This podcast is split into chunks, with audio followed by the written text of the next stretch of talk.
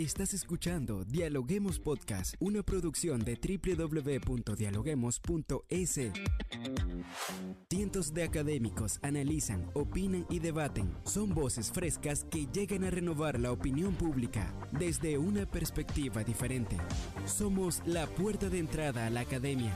Somos el nexo de la academia con la comunidad. Escucha nuestro podcast en Spotify o a través de la web www.dialoguemos.es. A continuación, Rangira Briseño debate junto a expertos, académicos y estudiantes los temas más curiosos del planeta. Hola, ¿qué tal amigos? Bienvenidos a la www.dialoguemos.es. Soy Rangira Briseño y ya estoy lista para iniciar un nuevo episodio de podcast.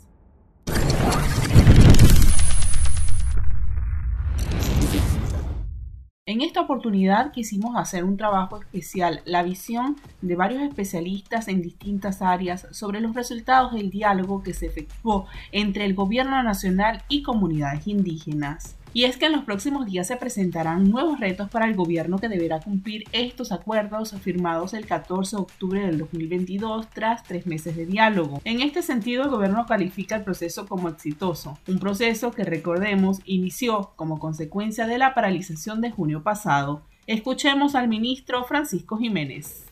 Este proceso fecundo, democrático, participativo, continuará con mayores bríos y se extenderá a otros sectores. Ya el diálogo finalizó y existe un consenso entre ambas partes. Sin embargo, las comunidades indígenas aseguran que por parte del gobierno existe un retraso y exigen comenzar con la implementación de lo acordado durante las mesas de diálogo. En primera instancia, hacemos una convocatoria a todos los colectivos del Ecuador para nuevamente consolidar estas propuestas que están en vigencia con el Ejecutivo, también trasladar a las otras funciones del Estado. Se solicitará a la Asamblea Nacional dar un trámite con urgencia a los cuerpos legales que han salido de la mesa que tienen que ser reformados en todos los espacios. Ahora, ¿qué viene después del diálogo? ¿Crece la incertidumbre de nuevas protestas sociales en el Ecuador? ¿Cuál será la capacidad de maniobra del gobierno? ¿Y cuál es el resultado de estas mesas de diálogo? Hoy lo escuchamos en distintos puntos de vista desde la academia.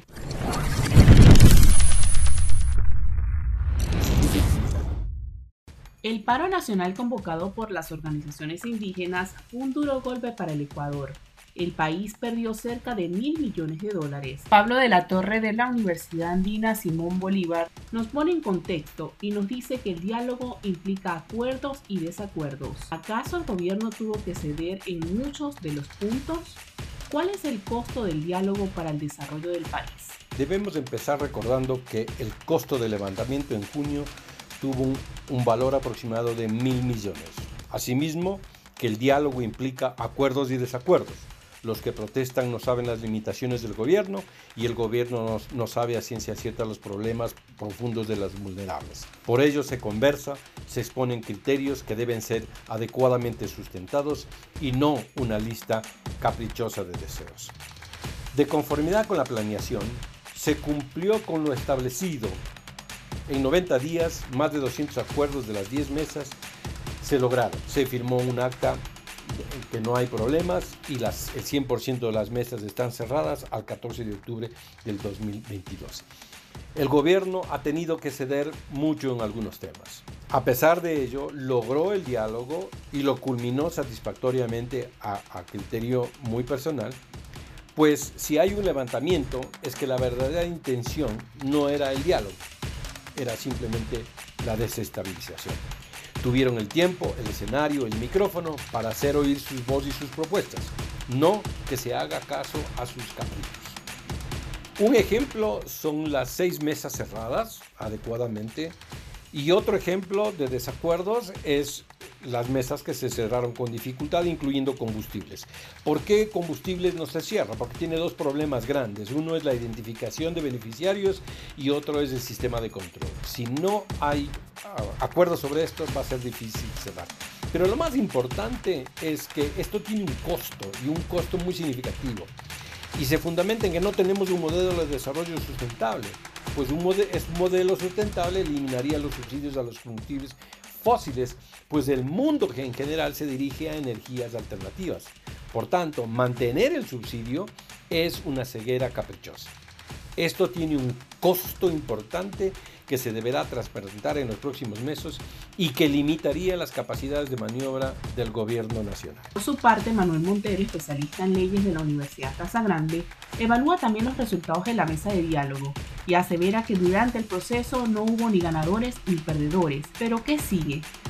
Los resultados del diálogo entre el gobierno y las organizaciones indígenas se pueden evaluar de forma mixta.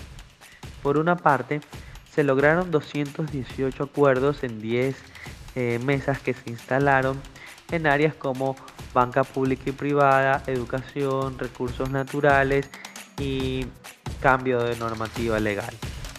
Sin embargo, algunos de los puntos rojos que estaban entre los 10 eh, peticiones de las protestas de junio llegaron a acuerdos parciales o por falta de tiempo o de puntos en común no se firmó ningún acta de acuerdo. Por ejemplo, eh, la focalización de los subsidios a los combustibles, eh, los derechos laborables durante la pandemia y la reparación a las víctimas durante las protestas. El gobierno eh, ganó al aliviar uno de los frentes calientes que tenía y los indígenas también ganaron por ser legítimos contradictores y ser reconocidos como un actor político en estos procesos para sentarse a dialogar. Lo que sigue es el seguimiento de estos acuerdos y la ejecución de los mismos, para lo cual se instalará una mesa la próxima semana y ya dependerá del gobierno el cumplimiento de estos acuerdos.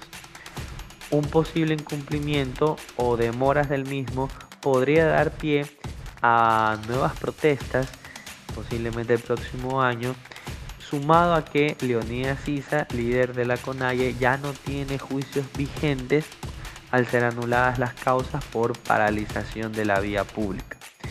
Y al gobierno, con los problemas políticos y económicos que tiene, lo que menos le convendría es reabrir la herida que ha sido tan difícil de cerrar durante estos 90 días de diálogo. Así que a estar atentos a un proceso de seguimiento y cumplimiento de lo pactado por ambas partes. En contexto, el diálogo duró 90 días, reunió en 10 mesas de trabajo al gobierno nacional y a las organizaciones indígenas.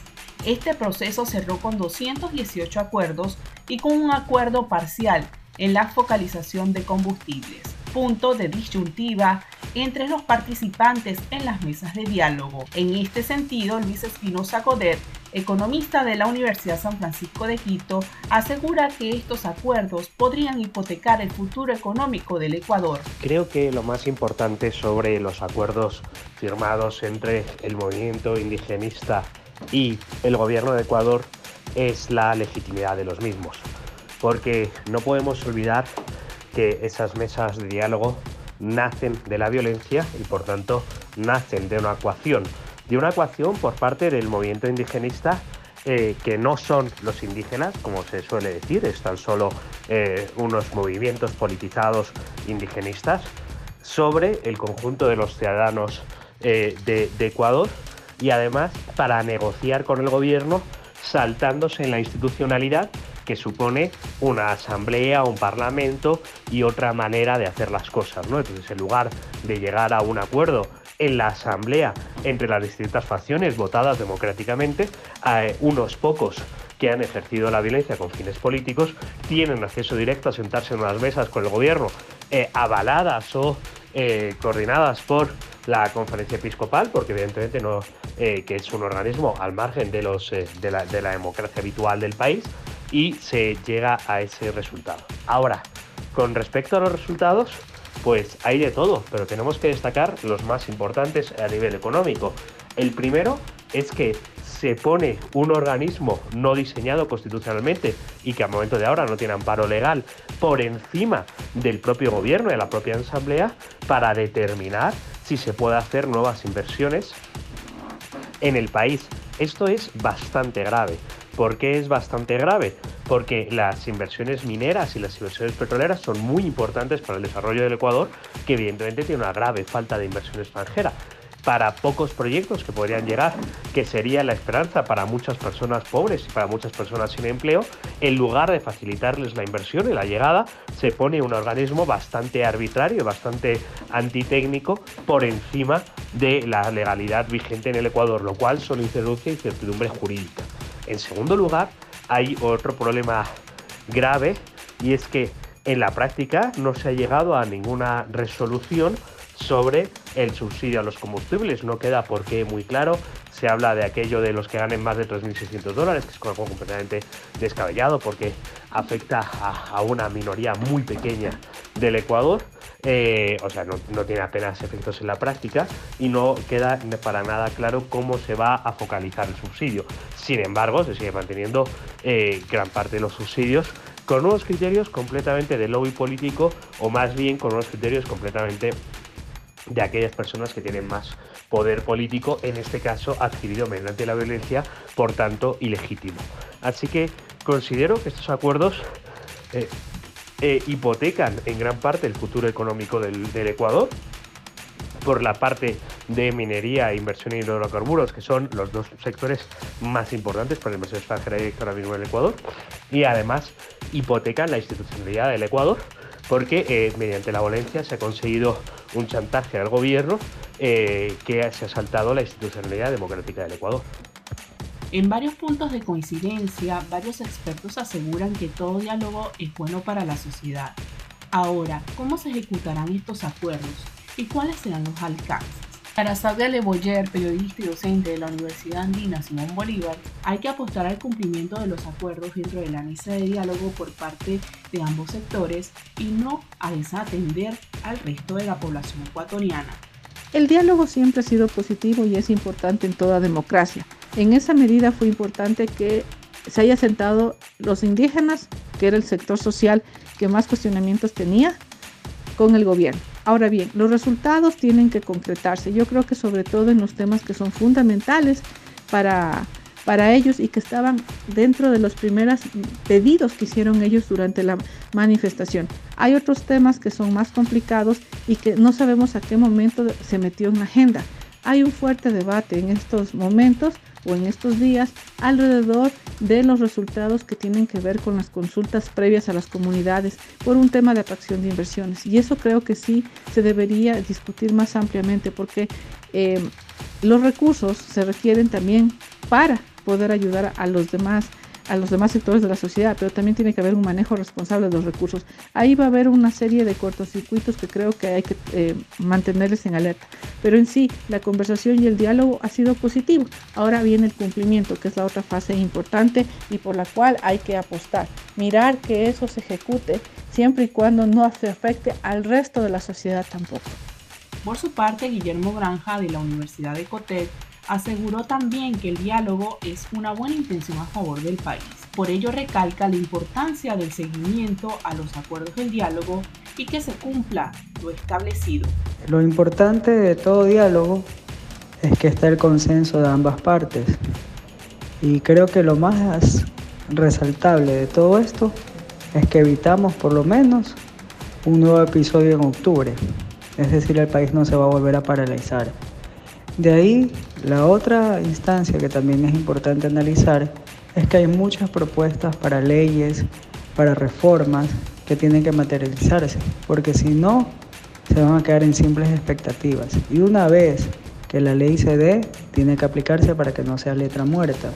Entonces creo que esta iniciativa del gobierno de pactar en consecuencia con lo que dice que es el gobierno del encuentro ha sido eh, favorable para el país. Al final, nosotros podremos evaluar los resultados de todo esto en el futuro, cuando no haya más confrontaciones, sino que lo primero sea ir al diálogo, no que se origine en un paro. Para Jaime Celi, especialista constitucional de la Universidad Técnica Particular de Loja, se requieren seguimientos como parte del resultado de los acuerdos del diálogo. Para él, el diálogo establecido entre el gobierno nacional y las comunidades indígenas ha sido saludable. Es saludable que el gobierno escuche a los grupos sociales.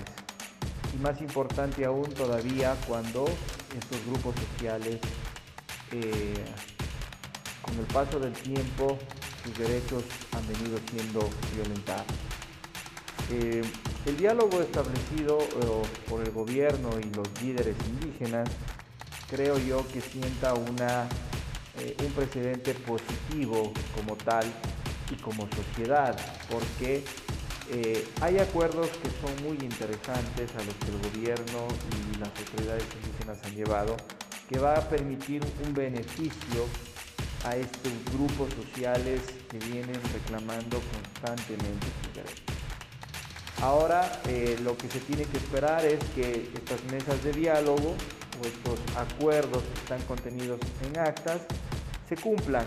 ¿sí? Es por eso que se ha creado también este seguimiento del diálogo para eh, verificar si efectivamente lo acordado tanto por el gobierno y los líderes indígenas se está cumpliendo o se va a cumplir pero creo que el consenso que han llegado, tanto el gobierno como los indígenas, nos demuestran una intención de mejorar el desarrollo económico y político del país.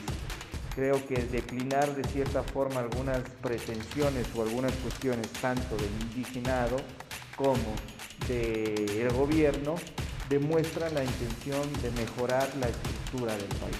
Y eso siempre siempre va a ser bueno. Entonces creo yo que a pesar de que no se han establecido o no se han acordado todo el pliego de posiciones a través de estas mesas de diálogo, en gran parte se han llegado a consensuar asuntos de vital importancia y trascendencia para el ejercicio político y económico del país. Finalmente, Clever Sigüencia, de la Universidad Católica de Santiago de Guayaquil, asegura que las mesas de diálogo colocaron en evidencia la falta de capacidad del gobierno para poder tomar decisiones fuertes. A expectativas de lo que pueda suceder, ¿podría fracasar el diálogo? Desde el punto de vista constitucional, el Estado es el responsable de garantizar los derechos de las personas. En virtud de eso, luego de que han existido levantamientos populares referentes a la administración del gobierno actual, el gobierno a través del presidente tomó una decisión prudente de llamar al diálogo, de llamar a todos los grupos sociales para que juntos podamos arribar a un acuerdo y de esta manera no se pueda criminalizar la protesta social. Recordemos que la Corte Interamericana de Derechos Humanos en múltiples pronunciamientos ha establecido que ningún Estado puede criminalizar la protesta social, porque es un derecho humano el poder levantar la voz de protesta frente a ciertas situaciones en las cuales el ciudadano se sienta insatisfecho.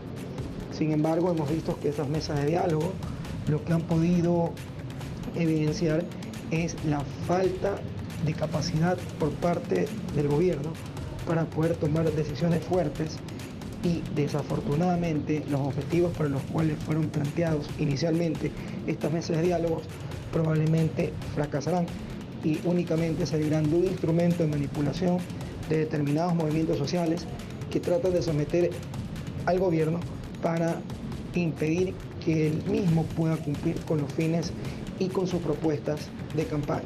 Positivo o negativo, el diálogo entre el gobierno y el movimiento indígena se desarrolló en medio de un complejo contexto político, social y económico, y entre los pedidos de algunos líderes indígenas para revisar los acuerdos y modificar leyes con carácter urgente, nos quedamos a expensas de lo que pueda suceder con los resultados de esas peticiones y como una amenaza de por medio, un nuevo paro nacional.